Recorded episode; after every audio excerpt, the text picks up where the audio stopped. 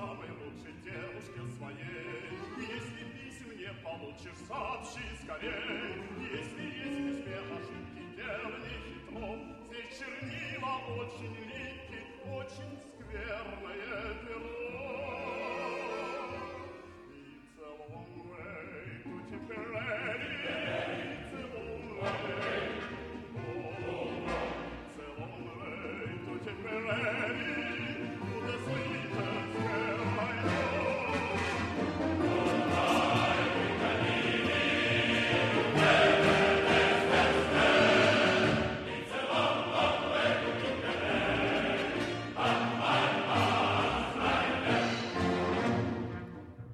Bienvenidos una semana más a Blitztocast. No estamos en Berlín, ni en Hamburgo, ni en Nankín, ni en África, pero todos estos lugares tienen que ver mucho con nuestro personaje de hoy. Hoy os vamos a hablar de John Ray, también conocido como el alemán bueno de Nankín o el Buda alemán, y que no deja de ser otro de esos Oscar Schindlers olvidados por, por la historia. Hoy, a 21 de noviembre, cuando estéis escuchando esto, estamos a tan solo dos días del 124 aniversario de su nacimiento. Y es que sí, amigos, John Ray nació el 23 de noviembre de 1882 en Hamburgo, Alemania. Era hijo de un capitán de barcos. Cuando su padre falleció, Ray tuvo que dejar la escuela y sacar adelante a, a su familia. Trabajó como aprendiz de una empresa de exportación de Hamburgo durante dos años y medio, y posteriormente trabajó para una firma inglesa en Lorenzoa Marques, una colonia portuguesa en África, y acabó hablando con fluidez el inglés. En 1906, Rape volvió a Alemania debido a un brote de malaria. En 1908 se fue a China y en 1909 se casó con su novia de la infancia, Dora, en Shanghái. Ray vivió en China durante los siguientes 30 años, en los que trabajó para la empresa de Hamburgo. En 1911, esta compañía fue adquirida por Siemens China y Ray continuó dirigiendo la oficina en Beijing, incluso durante la participación de China en la Primera Guerra Mundial. Después de la guerra, en 1919, Ray fue obligado a salir de China junto con otros alemanes, pero pronto volvió y en 1920 se convirtió en director de la sucursal de Siemens en Nankín, la capital nacionalista de China. En noviembre de 1931, como director, Ray lleva a cabo su trabajo con la venta de teléfonos, turbinas y equipos eléctricos para el gobierno nacionalista. Tras la toma del poder por el partido nazi y Adolf Hitler el 10 de enero de 1933, Ray vio en el nazismo un movimiento socialista que apoyó y acabó uniéndose al partido, diciendo yo no creo solo en la corrección de nuestro sistema político, sino que como organizador del partido estoy detrás del sistema al 100%. Rape se convirtió en el líder del partido nazi en Nankín. Sin embargo, Rape no conocía ni apoyaba la persecución a los judíos u otras atrocidades cometidas por los nazis durante la Segunda Guerra Mundial, ya que se había unido al partido únicamente a causa de sus creencias en el socialismo. El 12 de diciembre de 1937, Nankín fue ocupado por tropas japonesas en el curso de la Segunda Guerra Sino-Japonesa. Durante más de ocho semanas acontecieron ejecuciones y violaciones sistemáticas en uno de los más cruentos sitios a una ciudad registrados. Estimaciones suponen que aproximadamente entre 200 y 300 mil chinos fueron ejecutados.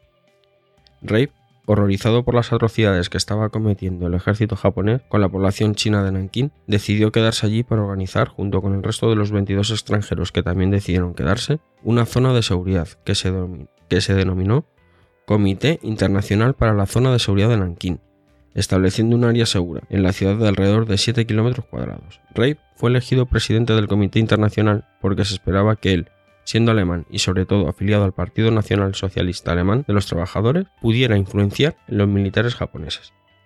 Haciendo valer su condición de nazi y por tanto de aliado de Japón, consiguió un acuerdo para que las fuerzas japonesas no atacaran aquella parte de la ciudad. De esta manera, y resultando un hecho terriblemente irónico, colgó banderas nazis en los límites del área segura. Estas banderas marcaban toda la zona y la protegían de los bárbaros abusos de las tropas japonesas. Gracias a su constancia y al esfuerzo para que los japoneses respetaran el estatuto de extraterritorialidad de la zona, consiguió albergar y salvar las vidas de alrededor de 200.000 chinos que de otra manera hubieran sufrido las crueldades cometidas fuera del territorio de seguridad. Él mismo acogió a más de 600 personas en su terreno. Su coraje, su esfuerzo incansable, así como su generosidad le aportaron el respeto de la población china, que le apodaron el Buda alemán y el buen alemán de Nankín.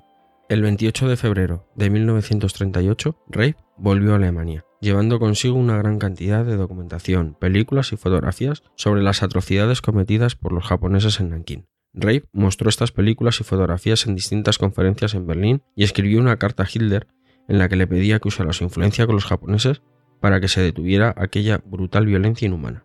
Como resultado, Rey fue detenido e interrogado por la Gestapo. Gracias a la intervención de Siemens fue puesto en libertad, aunque esto no impidió que la Gestapo destruyera prácticamente todas las grabaciones, fotografías, filmaciones y testimonios que Rey había recogido, a excepción de sus diarios, que con más de 1200 páginas es una prueba concluyente de lo allí ocurrido.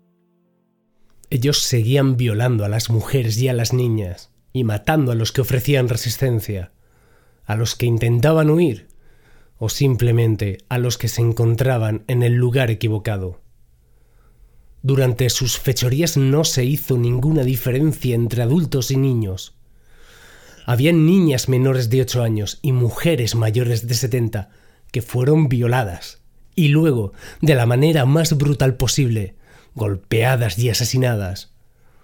Cualquiera podría pensar que aquello era imposible, pero la violación de mujeres ocurrió, incluso en medio de nuestra zona. Somos pocos extranjeros y no podemos estar en todos los lugares durante todo el tiempo para protegerlas. Éramos impotentes frente a esos monstruos que estaban armados hasta los dientes y que disparaban a cualquiera. Solo tenían respeto por nosotros, los extranjeros, y aún así hemos estado cerca de ser asesinados en varias ocasiones. Seis japoneses han trepado el muro del jardín y han tratado de abrir las puertas de la casa. Solo se han detenido cuando les he puesto mi esvástica frente a sus ojos. He visto tantos cadáveres en las últimas semanas que ya casi ni me sorprendo ante tanta barbarie. Un hombre no puede guardar silencio sobre este tipo de crueldad. Tras la guerra, fue detenido y acusado de pertenecer al partido nazi. Perdió su trabajo y se vio inmerso en un largo proceso de desnazificación, del que tuvo que pagar en las costas. La situación económica era muy difícil en aquel Berlín de la posguerra, y más para alguien acusado de pertenecer y colaborar con el nazismo.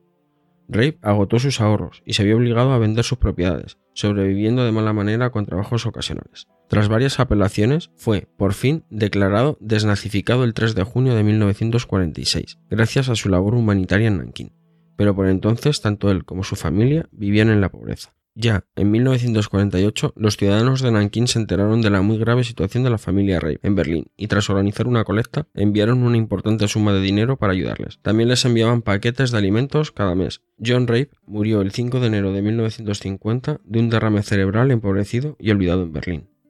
En 1997, su tumba fue trasladada de Berlín a Nankín, ocupando un lugar honorífico en el monumento conmemorativo de la masacre. Bueno, y hasta aquí ha llegado este Blistocas. Espero que os haya gustado y que os haya servido para conocer a una, figura completamente olvidada. La verdad es que hay una película que se llama John Rape del año 2009 que cuenta, cuenta su, historia. Y además hay una página que os pondré en el enlace en la entrada de, de que trata sobre la vida de, de John Rape y en ella podréis ver bastantes fotografías y tanto de él como de su esposadora, de la casa y algunas que otras más en su, de, su vida, de su vida personal. También quiero agradecer a José Escolar el que haya colaborado grabando las frases del, diario de John Ray, porque como habréis adivinado esa voz no es la, no es la mía, y darle las, las gracias. Y nada, nos vemos, nos vemos pronto. Semper Fidelis.